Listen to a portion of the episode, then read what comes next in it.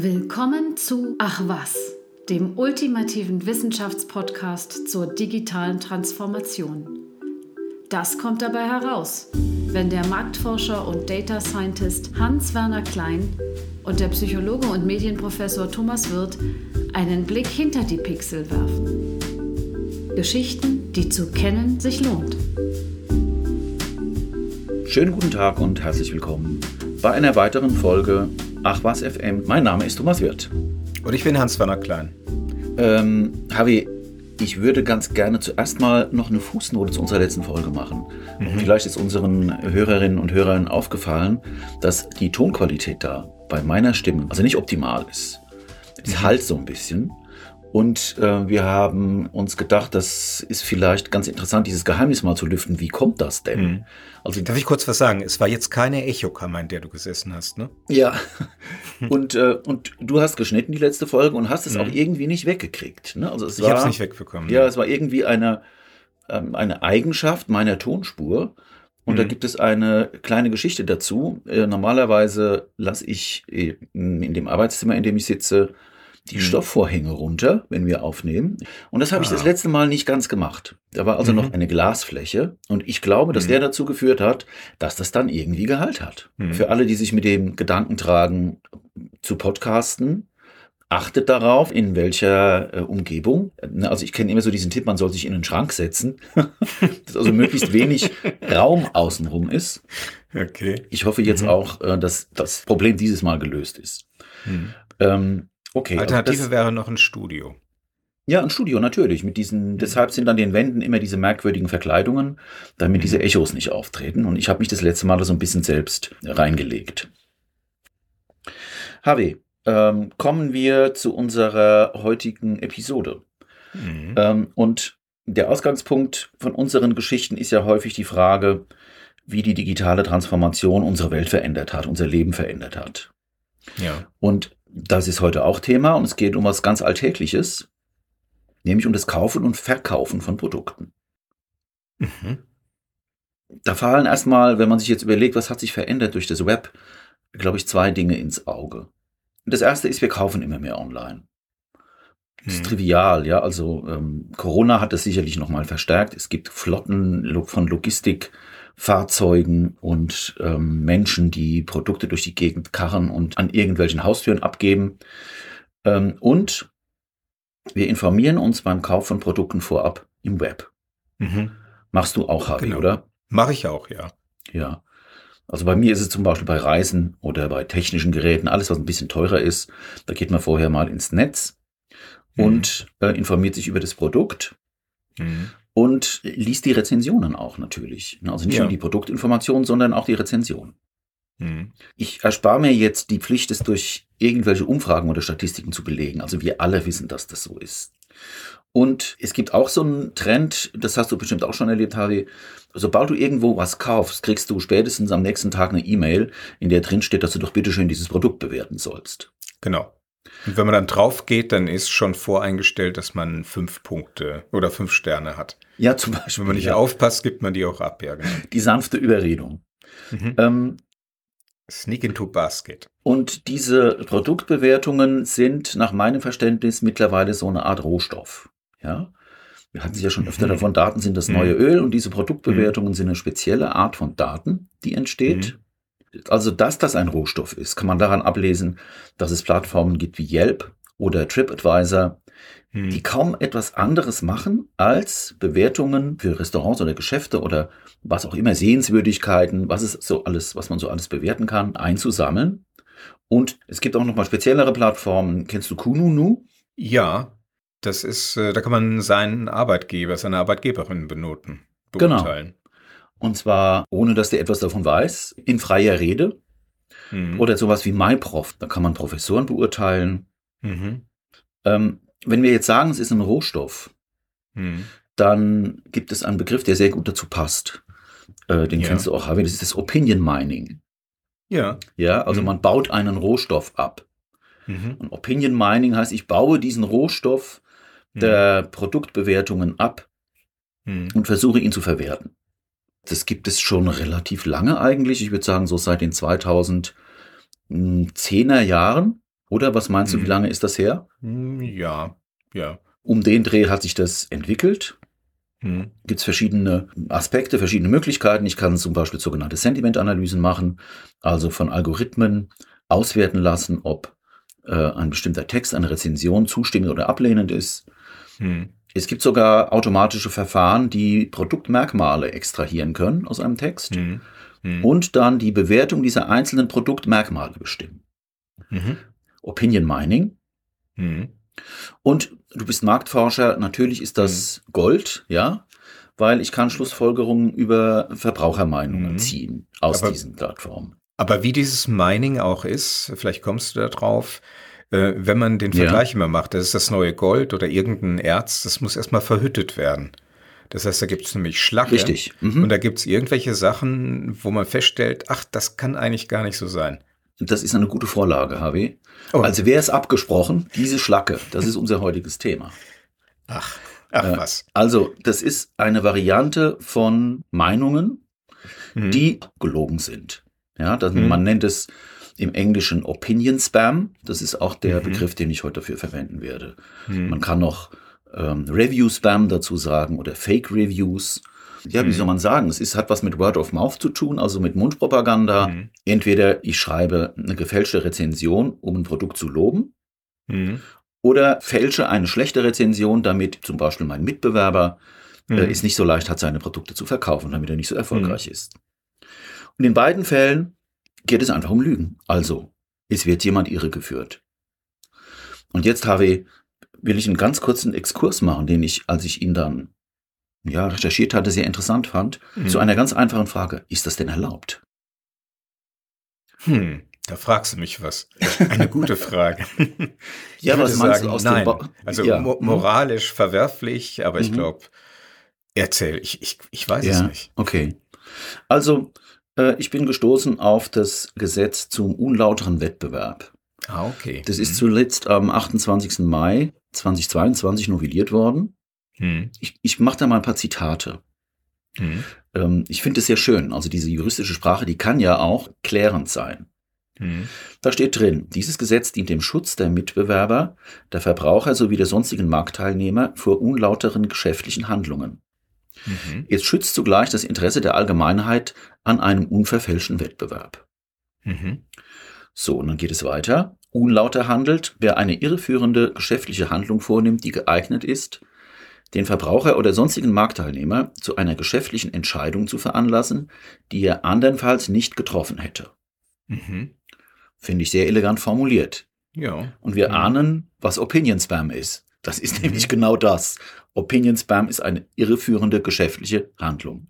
Ach. Ah ja. Es ist auch tats tatsächlich so, ähm, HW, dass das erfasst wird in dem Gesetz. Also da gibt es im Anhang Paragraph 3 Absatz 3 äh, zu irreführenden geschäftlichen Handlungen. Mhm. Äh, Ziffer 11 als Information getarnte Werbung oder verdeckte Werbung in Suchergebnissen.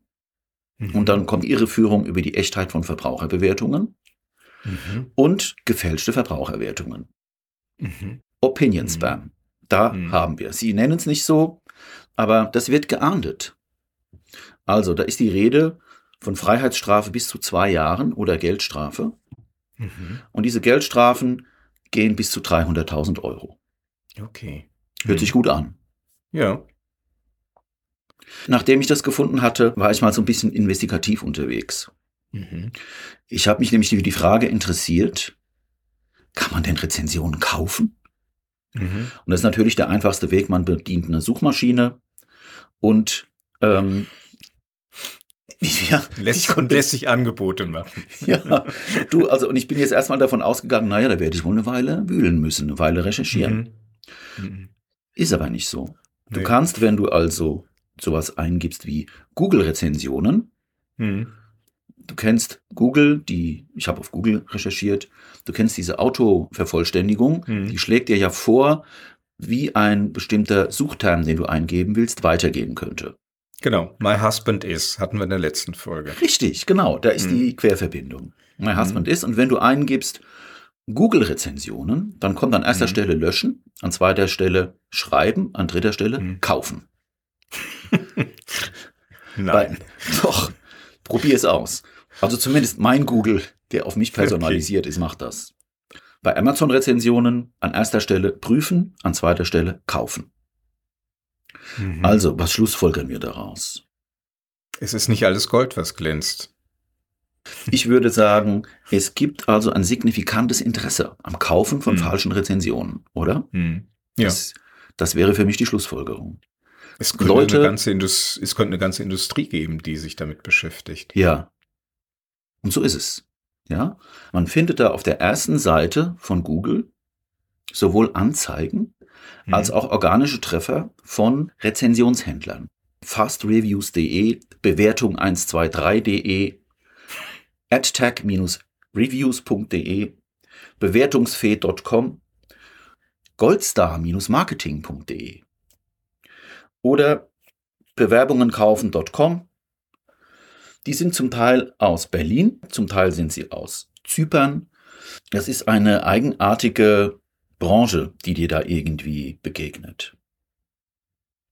Ich habe jetzt mal bei deinrufretter.de, ansässig ja. in Berlin, Kurfürstendamm 144, hm. keine wirklich schlechte Adresse. Da habe ich mich mal ein bisschen umgeschaut und da hm. findet man so diese ganz typischen Preistabellen. Du kannst also für den Tarif Google Basic 25 Rezensionen für 600 Euro kaufen. Oder der Tarif Google Premium 50 Rezensionen für 1000 Euro. Tarif Google Gold 100 Rezensionen für 1800 Euro. Eine Rezension für 18 Euro. Ein stolzer Preis, oder?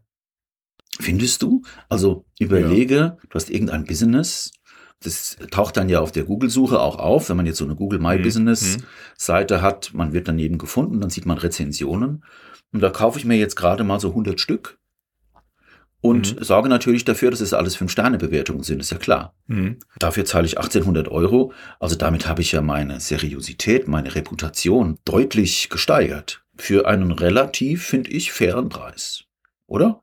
Okay, Unterscheiden sich die verschiedenen Angebote, Gold, Silber, Diamant, ich weiß nicht. Also. Nee, das ist einfach nur die Anzahl der Rezensionen, die du kaufst. Okay. Aber du kannst mal so eine kleine Rechnung aufmachen, wenn hm. du jetzt jemandem, der diese Rezensionen schreibt, hm. pro Rezension drei Euro zahlst, hm. dann hast du beim Tarif Google Gold 1500 Euro verdient. Das hat mich bewogen zu sagen, ein stolzer Preis. Hm? es ist für mich so zwiespältig. Ne? Im ersten Moment hat man den Eindruck, das ist ja viel Geld. Und, mhm. und wenn du nochmal drüber nachdenkst und dir überlegst, wie Leute mhm. heute Kaufentscheidungen treffen und wie sie mhm. deine Seriosität beurteilen, ne? wenn sie mhm. dich vergleichen mit anderen, nehmen an, du bist ein Arzt, ja, mhm. und dann hast du da lauter okay, Fünf-Sterne-Bewertungen mhm. und dein Kollege nebenan hat ehrliche Drei-Sterne-Bewertungen oder für Ärzte, glaube ich, gar nicht so leicht. Ist doch prima.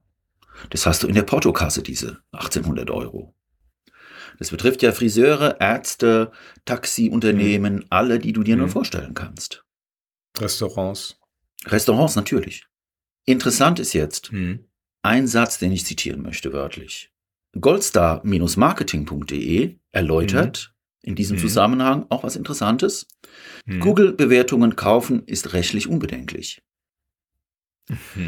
Streng genommen handelt es sich um einen Verstoß gegen das Gesetz gegen den unlauteren Wettbewerb, der aber nur zum Tragen kommt, wenn ein Wettbewerber Ihnen das Kaufen von Bewertungen nachweisen kann. Diesen Fall haben wir in den letzten fünf Jahren nicht erlebt. Also, das ist ja schon dreist. Also bitte. Ja, wir, wir fälschen das so, dass man, dass man das nicht nachweisen kann, dass sie es bezahlt haben. Also ja. muss man das in irgendeinem Briefkasten das Geld deponieren und gibt es keine schriftliche Kommunikation oder wie Burn after reading. Ich habe auch keine, genau. äh, ich habe keine Ahnung, wie sie das so richtig, also mir kommt es so ein bisschen ähm, schildbürgermäßig vor, ne? Hm. Also wenn jetzt goldstar-marketing.de aus Zypern, ja, in den letzten hm. fünf mir sagt, die Leute, die die Lügen, bei denen ich Lügen kaufe, hm. ja, wenn die mir dann sagen, das haben wir in den letzten fünf Jahren nicht erlebt, da ist erstmal die Frage, soll ich denn das glauben? Ja. wenn die mit Lügen handeln? Also irgendwie ist es eine ganz eigenartige Welt, in die ich da eingetaucht bin. Und ich war auch ganz erstaunt, weil ich natürlich mich eher so vom akademischen Gesichtspunkt diesem ganzen Thema normalerweise nähere. Hm. Und dass da richtig die Ärmel hochgekrempelt werden und es wird gelogen und es wird bezahlt dafür, das hm. hat mich doch erstaunt. ähm, ich habe dann weiter recherchiert und habe dann mhm. da äh, was gefunden, das ich jetzt kurz zusammenfassen will, eine erste Studie zu diesem Thema, die ist von der Stiftung Warentest. Die hat den Titel ja. Fake-Bewertungen, wie Verkäufer mit gekauftem Lob Kunden manipulieren.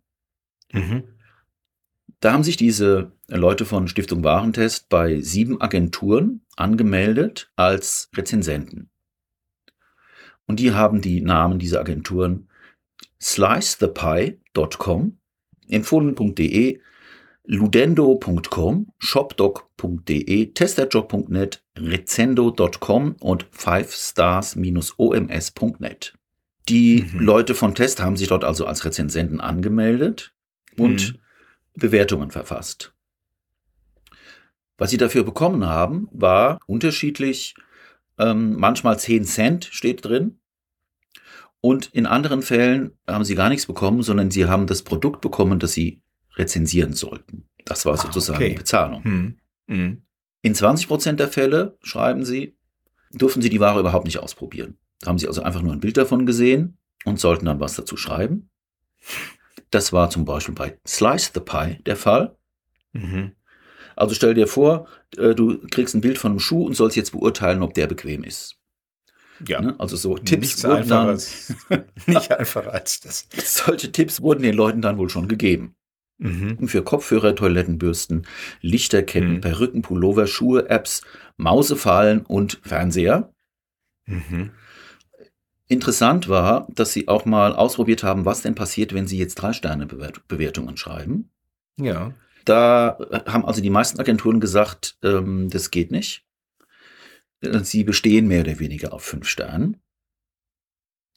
Und ähm, die schreiben auch, dass es also auch Agenturen gab, die das geduldet haben, die also, glaube ich, mit dem Anspruch antreten, sie wollen durchaus auch eine ehrliche mhm. Meinung. Aber dieses Erfinden von Rezensionen, Einkaufen und Weiterverkaufen von Rezensionen ist ein großes Geschäft. Ich weiß nicht, wie viel Umsatz damit gemacht wird. Soweit habe ich das jetzt nicht eruiert, aber es hat mich doch sehr erstaunt.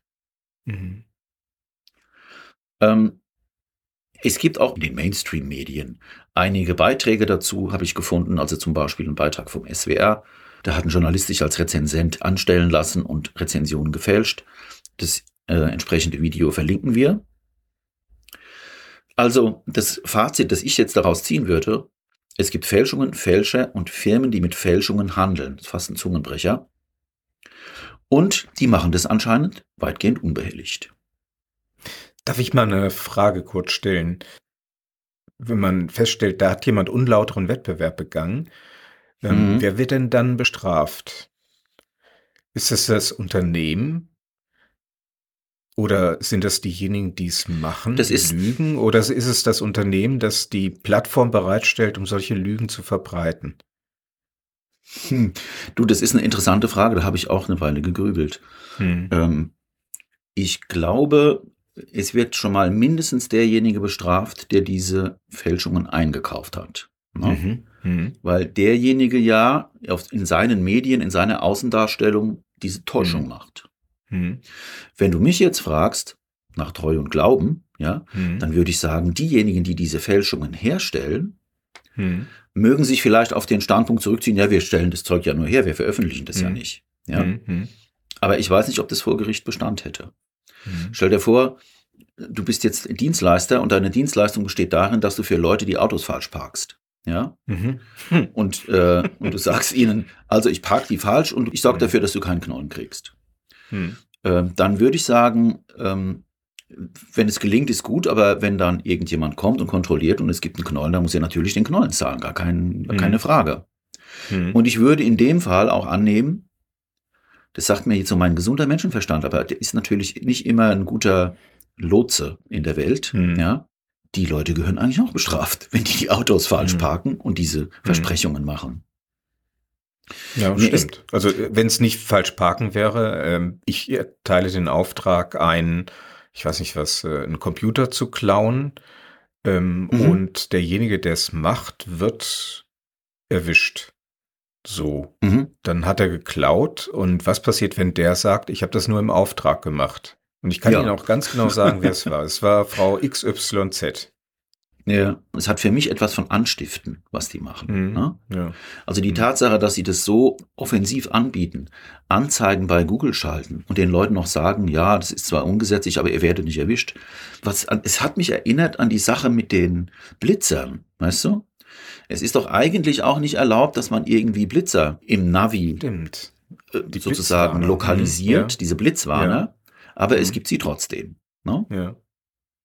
Also irgendwie gibt es so merkwürdige Zusammenhänge, in denen man den Eindruck hat, das Gesetz setzt sich gerade selbst lahm, weil es ist nur dann klar, das ganz Also, viele Leute, ich natürlich nicht, ich benutze keine Blitzwarner, ähm, aber es ist schon, oder? Es ist so ähnlich.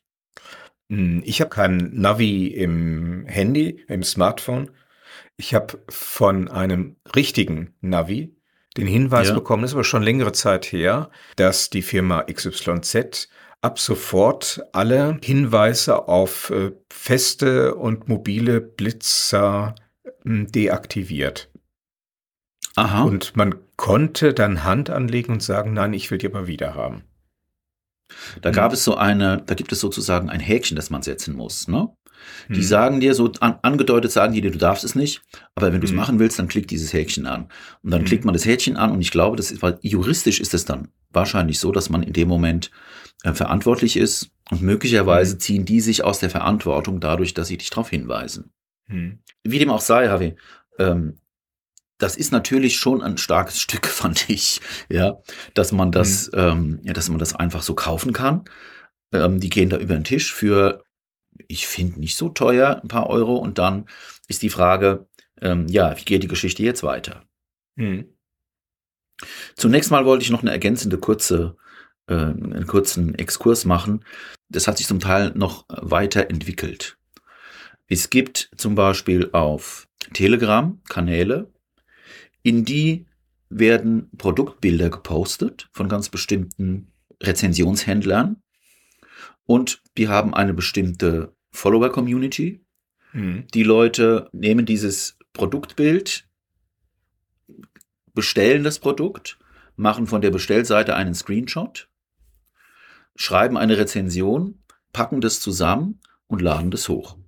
Das heißt, es wird sozusagen im industriellen Maßstab berührungslos und kontaktlos werden solche Fake-Rezensions, ähm, wie soll man sagen, Pipelines aufgebaut. In dem Zusammenhang ähm, wurden auch chinesische Unternehmen da genannt. Mhm. Habe ich jetzt nicht verifiziert, aber die Idee zu sagen, das geht alles, ohne dass irgendjemand mit irgendjemandem Kontakt aufnimmt und es wird dann per PayPal bezahlt, ja, so Mhm. funktioniert das. Hm. Hm. Ganz interessante Sache. Ähm, jetzt betrachten wir uns das Problem mal von der anderen Seite, eine, die ich eher gewöhnt bin, nämlich die, ja, wie machen Wissenschaftler das? Was ist das für die, äh, für eine Fragestellung oder für ein Thema? Und da ist das erste Problem, auf das man trifft, ähm, man denkt im ersten Moment vielleicht gar nicht so äh, drüber nach, aber man hat ja Objekte, die man untersucht. Das sind diese Rezensionen. Mhm. Und wenn ich jetzt als Wissenschaftler oder Wissenschaftlerin verstehen will, wie die beschaffen sind oder wie sie sich Mhm. vielleicht auch von echten ähm, Rezensionen unterscheiden, dann Mhm. brauche ich gefälschte Rezensionen. Woher weiß ich jetzt, ob eine Rezension gefälscht ist? Ne, ich sehe nur die Rezension und jetzt ist es bei Mhm. einigen, ähm, komme ich später noch kurz drauf, bei einigen haben wir so ein intuitives Gefühl, dass mit denen was nicht stimmt. Mhm. Aber auch da muss es nicht unbedingt sein. Die kann irgendwie merkwürdig sein, weil jemand nicht viel Zeit hatte oder weil jemand einfach schlampig schreibt oder sonst was. Also ich Mhm. weiß nicht so richtig, ich kann nicht so richtig sagen, was ist eine gefälschte Rezension und was nicht. Hm, hm. Das ist ein großes Problem. Äh, so eine Art Henne-Ei-Problem. Ja, wie komme ich Mhm. jetzt an solche Reviews eigentlich, an solche Rezensionen ran? Du kannst ja dafür bezahlen. Ja, du hast, äh, ne, also du kannst sie einkaufen. Genau. Das ist richtig. Das ist auch eine der Lösungen, die da tatsächlich begangen wird. Es Mhm. gibt also einige, man nennt es dann Goldstandard. Es gibt also einige große Datensätze mit gefälschten und echten Rezensionen, die auch veröffentlicht sind, HW, und dann kannst du die, Hervorragend. kannst du die runterziehen äh, Mhm. und kannst versuchen, die zu untersuchen Hm. und irgendwie zu verstehen, wie die beschaffen Mhm. sind. Du hast in dem Moment jetzt natürlich das Problem, das sind keine natürlichen Rezensionen mehr, sondern Mhm. die sind irgendwie so ähnlich zustande gekommen auf diese halbseitene Art, die sind beauftragt. Ja, Hm. Hm. Und ähm, Alternative, man arbeitet mit Plattformen zusammen, wie Yelp zum Beispiel, und lässt sich von denen mhm. die Rezensionen liefern, die mhm. ihre Algorithmen als Fälschungen identifiziert haben. Ah, okay. Hm. Und behandelt die dann vielleicht noch mit mehreren eigenen Algorithmen. Und wenn dann alle Algorithmen darüber einig sind, das ist eine Fälschung, dann sagt hm. man, gut, das hm. ist jetzt eine Fälschung. Hm. Und die vergleiche ich jetzt mit einer durchschnittlichen Bewertung aus den anderen ähm, Rezensionen. Aber tatsächlich ist die Methode, die am häufigsten verwendet wird, man lässt diese Fake-Reviews schreiben hm. und kann dann eventuell noch zusätzliche menschliche Urteiler äh, heranziehen, um die hm. nochmal zu beurteilen, diese Rezensionen. Trotzdem bleibt so ein bisschen der Zweifel, man kann wirklich nicht ganz sicher sein, ob die Leute, die die Rezensionen jetzt schreiben, die gleichen sind wie die, die für die Rezensionshändler schreiben mhm. und ob mhm. die die gleichen Mechanismen benutzen. Mhm. Es gibt so eine von diesen Gold-Standard-Studien, auf die will ich mal kurz eingehen. Die ist, ähm, das Ganze ist, klingt aufwendig und teuer, ist aber so gemacht worden im Jahr 2011 ähm, von Wissenschaftlern der Cornell University. Die heißen Ott. Ich vermute, das spricht man Choi, Cardi und Hancock. Die haben einen sehr schönen Titel in ihrer Arbeit. Das heißt Finding Deceptive Opinion Spam by Any Stretch of the Imagination. also die du dir überhaupt, also das kannst du dir nicht vorstellen, ja. Ähm, dass man mal so eine Idee hat, wie, was, was da für steinige Wege gegangen werden von Wissenschaftlern. Ja, die haben also die 20, ja. 20 populärsten Hotels auf TripAdvisor äh, in Chicago ausgewählt. Und dann haben sie über diesen Amazon Mechanical Turk Service, wo man also Menschen mit so Arbeiten beauftragen kann, so eine Art mhm. Ameisenheer, Crowdworking äh, nennt mhm. man das auch, mhm. äh, Aufgaben ausgeschrieben und zwar der Auftrag, positive Rezensionen zu schreiben für diese Hotels. Mhm. Das Hotel wurde also vorgegeben und die, jede Person hat dann eine Website dieses Hotels gehabt, die konnte sie sich ansehen und dann durfte sie eine Rezen falsche Rezension schreiben. Mhm. Die sollten sich also vorstellen, so war das dann erklärt, das war sozusagen die Hüllgeschichte. Sie sollten sich vorstellen, als Marketingmitarbeiter eine positive Rezension zu schreiben, weil sie von ihrem Chef beauftragt wurden. Mhm. Und die sollte positiv sein und sie sollte realistisch sein. Und das haben die dann gemacht und ähm, in 14 Tagen dann insgesamt 400 Rezensionen eingesammelt. Und sie haben auch bestimmte Qualitätsstandards festgelegt. Zeichenzahl mhm. ähm, und die Glaubwürdigkeit. Also es war schon so, dass die, sie haben versucht, die ähm, Fake-Rezensenten und Rezensentinnen zu motivieren, wirklich gute falsche Rezensionen zu schreiben. Hm. Die Vergleichsmenge, mit der sie die dann später verglichen haben, waren äh, echte Rezensionen von 6900 Reviews dieser gleichen 20 Hotels. Die mussten fünf Sterne haben, die mussten mindestens 150 Zeichen haben und mhm. ähm, es wurde auch vorausgesetzt, dass es nicht eine Erstrezension eines Autors ist. Also alle Autoren okay. sollten mhm. mehrere Rezensionen geschrieben haben. Mhm. Dann sind also 1600 übrig geblieben, von denen hat man 400 ausgewählt und in ihrer Textlänge parallelisiert mit den mhm. von den Crowdworkern geschriebenen. Mhm. Und dann hatte man zwei Mengen von Rezensionen, eine echt und eine falsch. Mhm. Ich kenne das aber auch aus der Wissenschaft. Manchmal muss man sehr viel äh, investieren, nur um das Material zu bekommen, mit dem man experimentieren mhm. kann. Ja? Klar. Mhm. Ähm, ich will jetzt, die Studie ist methodisch durchaus anspruchsvoll. Ja, da wird also auch mit Regression gearbeitet, da wird, mhm. äh, werden sehr viele Variablen gemessen. Mhm. Ähm, die haben auch eine linguistische Analyse gemacht von diesen Texten. Die mhm. haben die Wortart, die Wortlängen, die Satzlängen, mhm. das, äh, die Stimmung, das Sentiment dieser mhm. der Sprache irgendwie untersucht. Was würdest du, wie würdest du da jetzt rangehen? Du hast jetzt diese Variablen. Ich würde hm, versuchen, äh, die äh, die Fake-Rezensionen äh, mhm. vorhersagen zu lassen, indem ich ein Testset mache, das heißt von den X Rezensionen würde ich einen mhm. Teil abzweigen, mhm. dann ein neuronales Netz oder irgendeine andere KI-Maschine trainieren und sagen, mhm. okay, so sieht eine Fälschung aus und mhm. versuch mal ein Set von Fälschungen und echten mhm. Rezensionen zu analysieren und zu prognostizieren, was davon sind echt und was sind gefälschte. Mhm. Genau.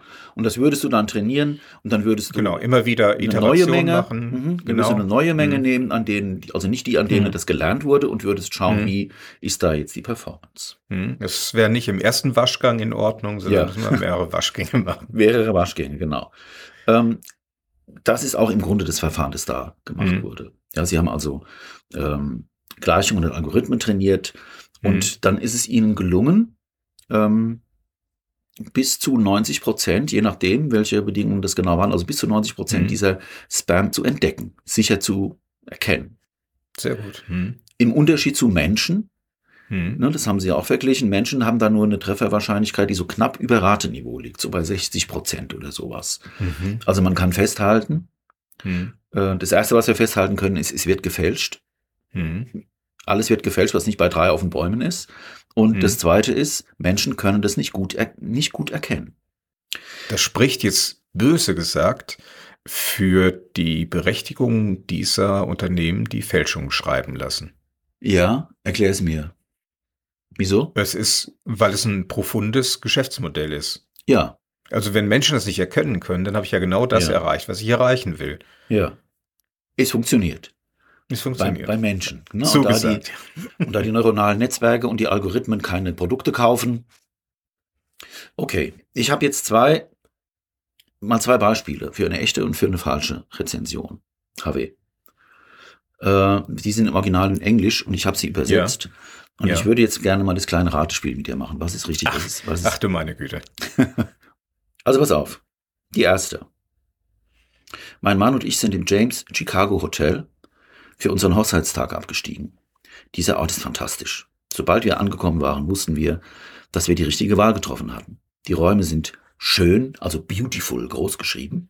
Mhm. Und das Personal sehr aufmerksam und einfach wunderbar.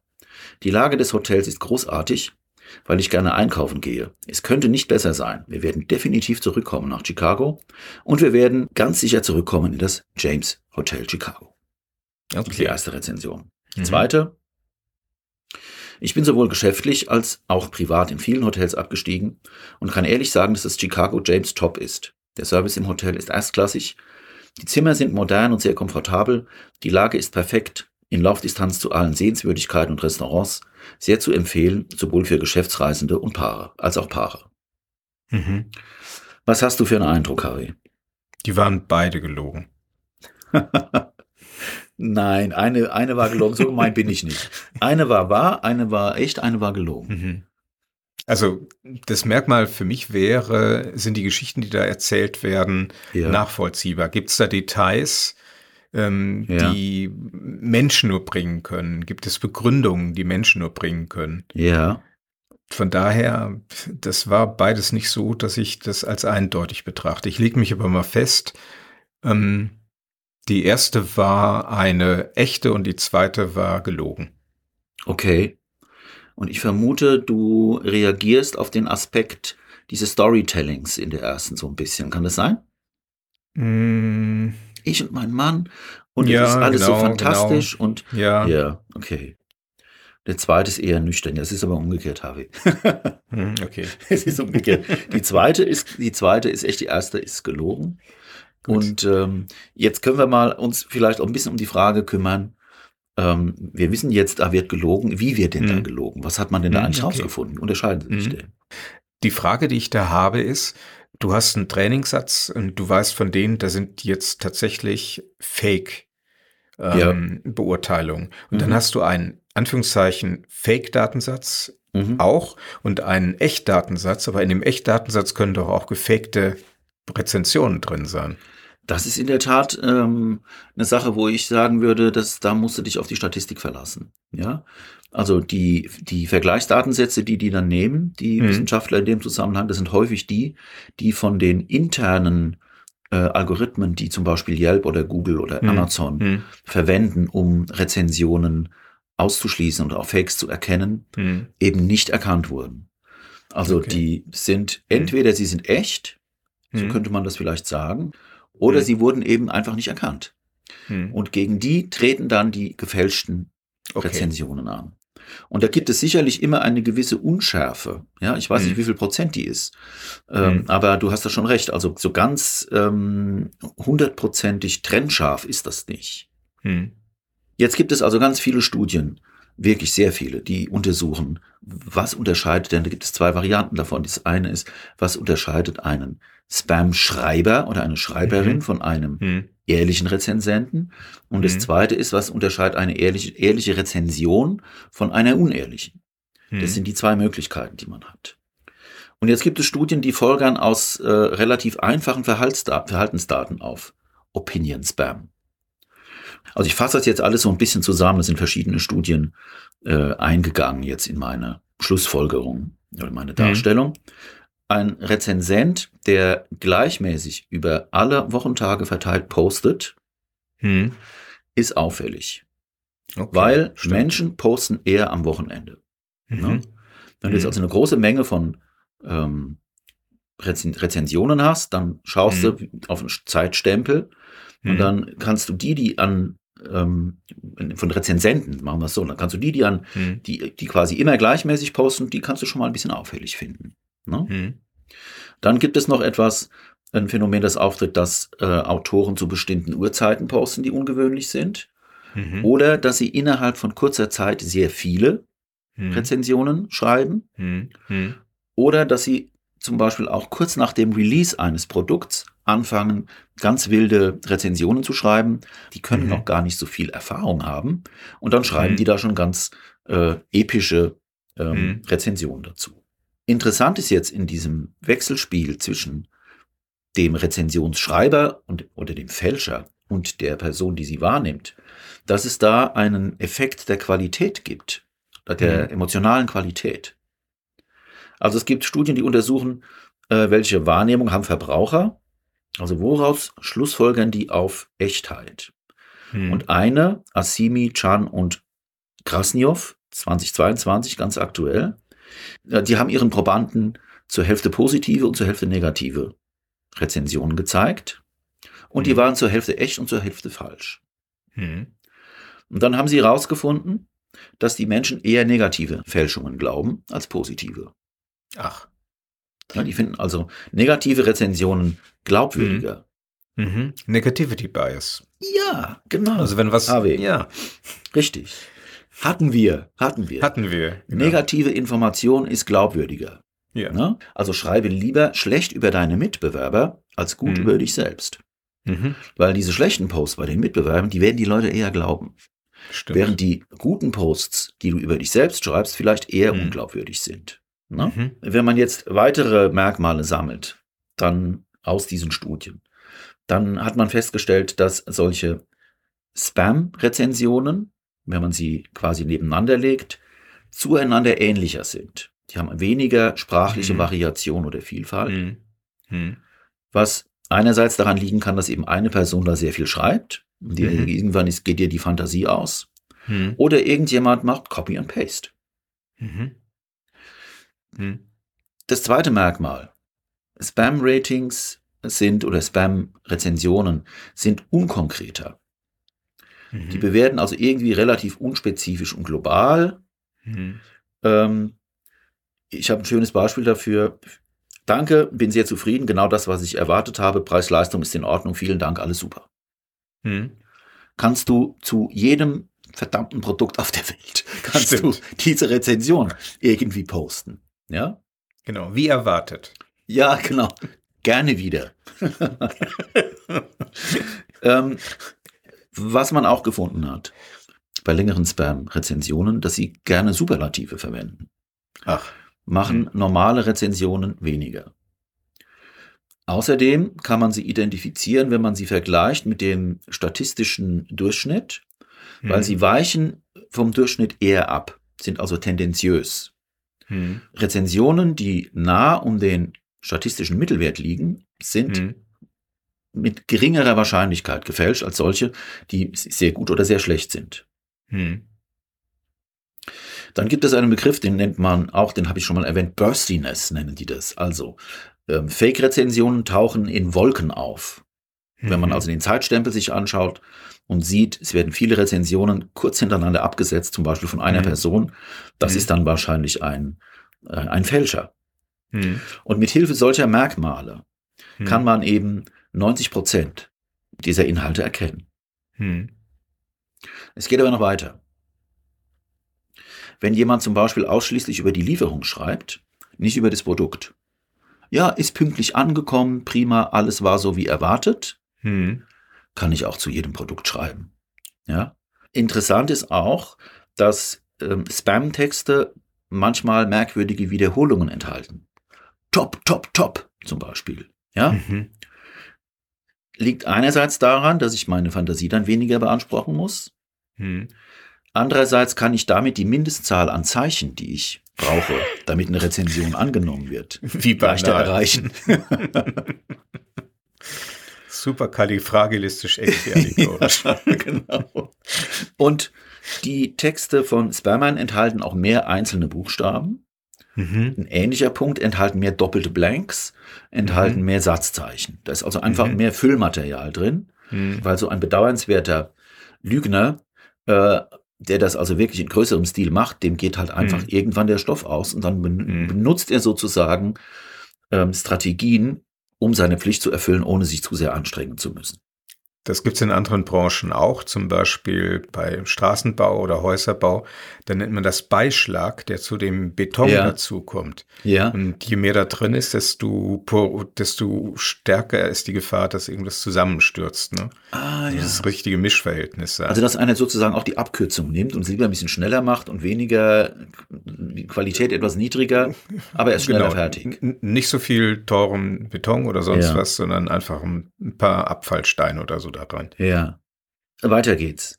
Ich kann mich auch auf die rezensierende Person ähm, einlassen. Ja, und wenn ich eine mhm. Rezension finde, schauen, wer rezensiert es denn eigentlich?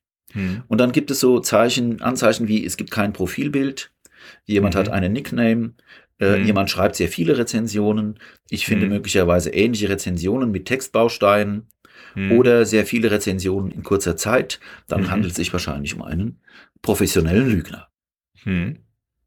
Das sind auch alles Dinge, die in Studien identifiziert wurden.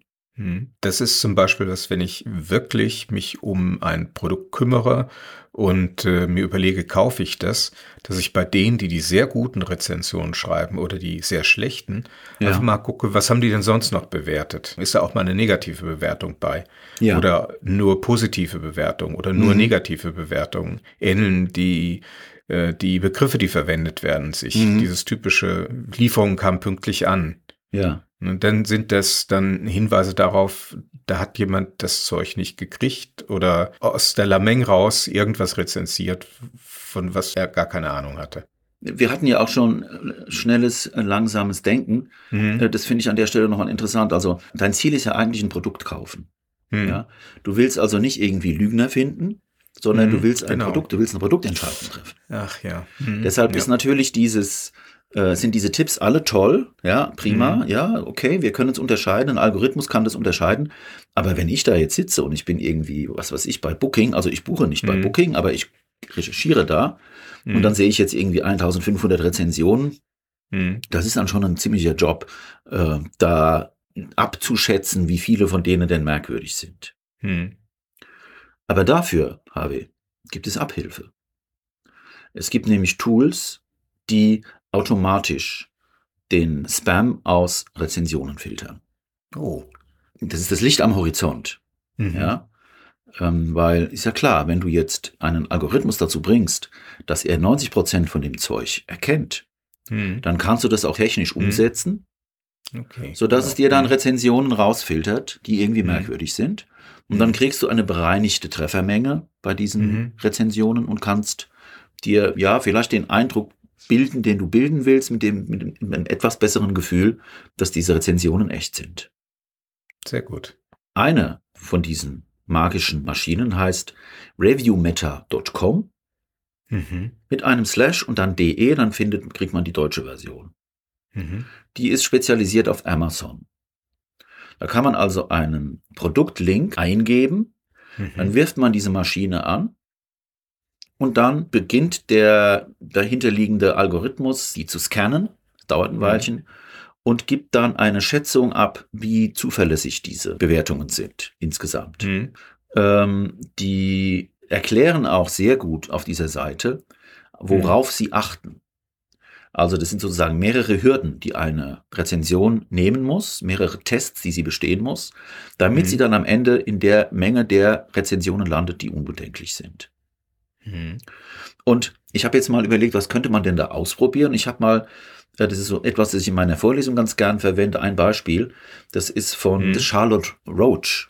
Die hat dieses Buch geschrieben, Feuchtgebiete. Und ich verwende das in meiner äh, hm. Datenvorlesung ganz gern dafür, um zu zeigen, dass man mit Mittelwert unter Umständen ein Problem kriegt. Weil hm. es gibt Leute, die mögen das Buch, die geben dann fünf hm. Sterne. Und es gibt Leute, hm. die hassen das Buch, die geben einen Stern. Hm. Ja, hm. das ist also so eine Kontroverse irgendwie drum.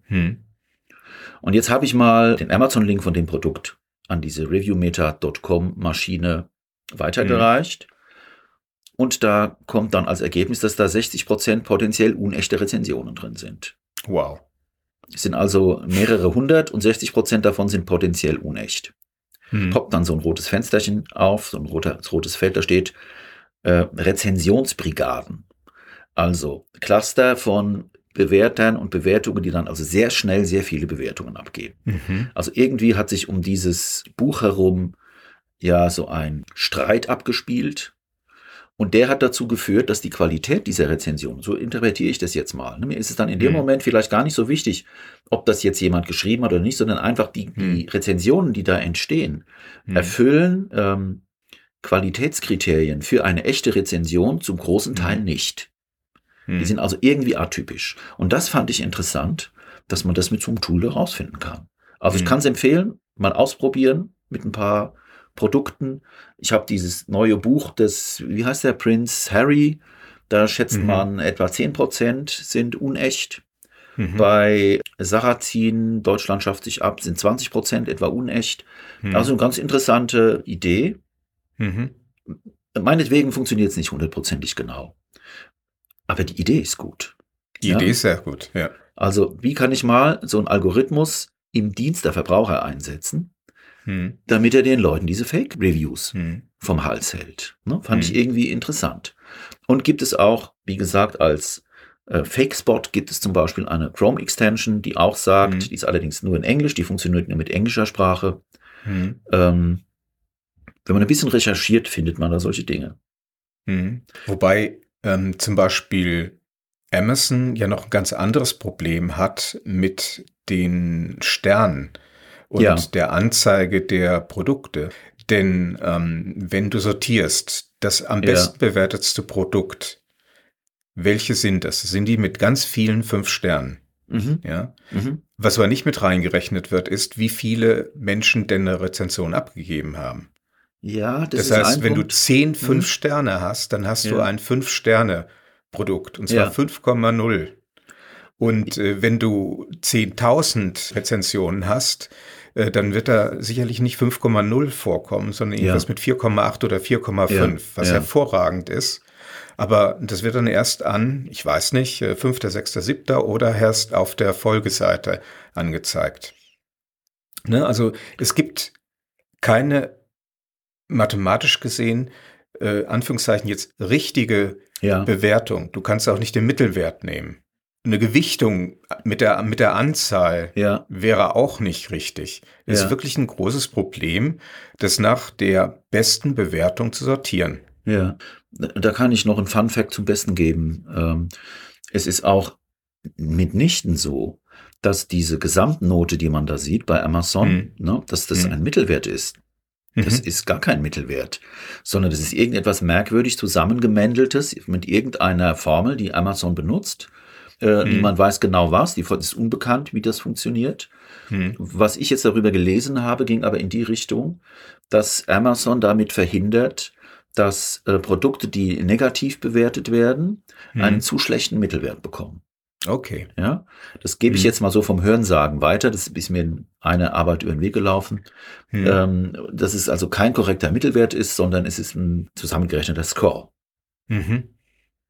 Da sieht man aber, jetzt äh, mal so einen Ausweg aus diesem Dilemma, dass einfach, nun jetzt nehmen wir das mal beim Wort und Glauben dran, dass mhm. die Rezensionen für Bücher zum Teil zu 20 Prozent gefaked sind oder zu 20 Prozent mhm. so schlecht, dass ein Algorithmus, der auf Fake trainiert ist, sie rausschmeißt. Das ist für mich mhm. dann an der Stelle gar nicht mehr so entscheidend, ob das jetzt mhm. echt ist oder nicht. Es ist dann einfach minderwertig. Ne? Mhm. Ja, Harvey, und damit wäre ich im Wesentlichen am Ende. Das war meine, meine Reise quer durch das Land der Lügen, ja, mhm. die irgendwie wie eine Ware gehandelt werden, die man mit einem Mausklick im Internet kaufen kann, die wir nicht gut erkennen und die uns möglicherweise beeinflussen, insbesondere wenn es negative sind. Mhm. Also wir stoßen wieder mal auf ein Phänomen, zunächst, das nur in dieser Form im Web existiert, das es vorher so mhm. noch nicht gegeben hat. Mhm. Und es existiert, weil sich jeder mit irgendeiner gefälschten Identität oder im Nickname Herzchen 123 mhm. irgendwo anmelden kann und irgendwas über Produkte schreiben. Es ist wieder die Anonymität, die mir da mhm. ein Problem macht. Und es wäre nach meinem Verständnis wieder mal auch wünschenswert, dass das irgendwie reguliert wird. Ja, ist schon erstaunlich. Wenn du es vergleichst mit äh, wie oder wie schwierig ist es, im Michelin einen Stern zu kriegen. Ja. Mhm. Und wie einfach ist es, ähm, ein Restaurant kaputt zu schreiben. Mhm. Ja, und äh, damit Existenzen zu vernichten. Und der Negativity Bias sorgt dafür, hm. dass es leichter ist, jemanden kaputt zu schreiben, als es jemanden genau. hochzujubeln. Ne? Genau. Also weil wir als und hm? wenn weil wir natürlich eingebaut haben, diesen Mechanismus, diese Heuristik. Achtung, da kommt was Negatives. Wir warnen äh, auch die anderen davor. Das könnte gefährlich sein. Da ist irgendwas äh, giftig oder stachelig oder mhm. kann beißen. Ähm, nicht hingehen. Und schon hat die negative Rezension, die negative Bewertung dazu geführt, ähm, dass eventuell eine Existenz vernichtet wird. Ich habe zusammen mit Studierenden mal eine Studie gemacht, was denn so eine negative Rezension bewirkt mhm. ähm, mit dieser Idee des Negativity Bias. Mhm. Äh, wir haben sie jetzt gemacht so, dass man unter zehn Rezensionen eine negative hatte. Mhm. Und das kostet dich dann, wenn du jetzt, wir haben das mit Hotels und Reiseführern als gewissermaßen mhm. Fake, wir haben Fake-Produkte uns ausgedacht, Hotels und Reiseführer. Ähm, die Leute haben jeweils zehn Stück gesehen und mhm. hatten dann eine Skala von eins bis sechs, um die zu bewerten. Mhm. Die Position dieser negativen äh, Bewertung haben wir noch verändert. Also einmal mhm. am Anfang, einmal in der mhm. Mitte, einmal am mhm. Ende. Mhm. Und dann äh, konnten die Probanden auf einer Skala von 1 bis 6 angeben, wie gut ihnen dieser, dieses Hotel oder diese, diese Reiseführer mhm. äh, gefällt. Mhm. Und das Ergebnis war zunächst mal quantitativ ganz interessant. Also eine einzelne negative Bewertung drückt deine Note um einen halben Wert. Mhm. Und das fand ich schon auch einen, das, was man vielleicht einen Impact nennt. Ja, das ist schon ganz deutlich. Hm. Und noch deutlicher ist dieser Effekt, wenn diese Rezension am Anfang ist. Mhm. Versus am, in der Mitte oder am Ende. Mhm. Das hattest du vorhin auch schon mal angedeutet, Harvey. Ne? Mhm. Also du hast ja wirklich dann alle Effekte. Du hast den Negativity Bias, du hast den Primacy-Effekt, wenn was mhm. ganz am Anfang ist. Mhm. Und das Ende, der Recency-Effekt, wie er mhm. genannt wird, hat dann nochmal einen Einfluss, aber nicht so hoch mhm. wie der Primacy-Effekt. Ja. Also diesen Primacy-Effekt haben wir sehr deutlich gefunden. Mhm. Und ich bin auch immer wieder völlig irritiert, wenn ich auf irgendwelche äh, Pro Produktplattformen äh, komme mhm. und dann sind die negativen Rezensionen oben. Das, wie können die auf die Idee kommen, mir das so zu präsentieren? Mhm. Ähm, das primet mich sofort auf eine negative Bewertung. Mhm. mhm. Äh, HW, damit habe ich eigentlich meine Geschichte für heute erzählt. Die Geschichte vom Lügen, von den, mhm. vom Opinion Spam und den Leuten, die es verkaufen und den Leuten, die versuchen, ihnen auf den, äh, auf die Schliche zu kommen. Und zum Schluss will ich noch einen Lesetipp loswerden für diejenigen, die sich äh, wirklich dafür interessieren, also auch die ja. sich wissenschaftlich darüber bilden wollen. Ähm, es gibt von zwei Autorinnen Melanie Siegel und Alexa Melpomeni heißt die. Ein Buch, das heißt Sentimentanalyse deutschsprachiger Meinungsäußerungen, Grundlagen, mhm. Methoden, praktische Umsetzung. Ist mhm. erschienen bei Springer, werde ich in die Show Notes verpacken.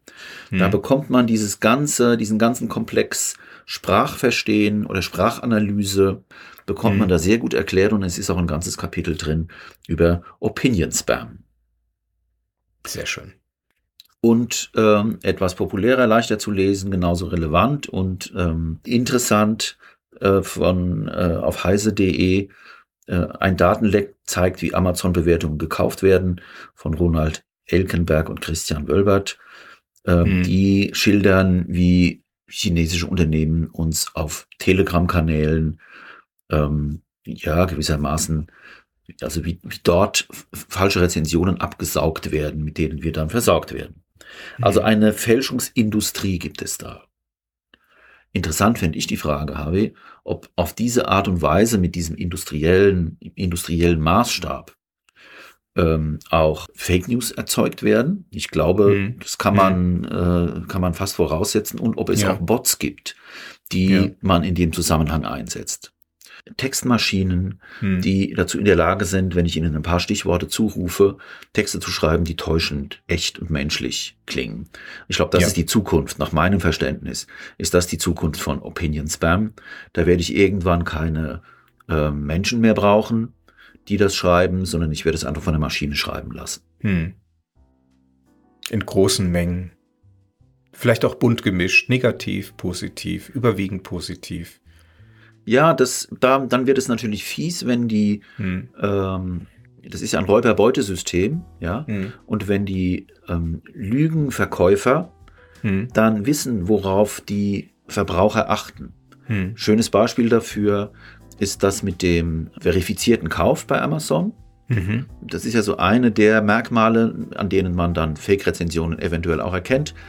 Die hm. Person hat keinen verifizierten Kauf, das heißt, hm. möglicherweise hat die gar nicht bei Amazon den entsprechenden Bestellvorgang abgewickelt, hm. aber sie rezensiert das Produkt. Hm.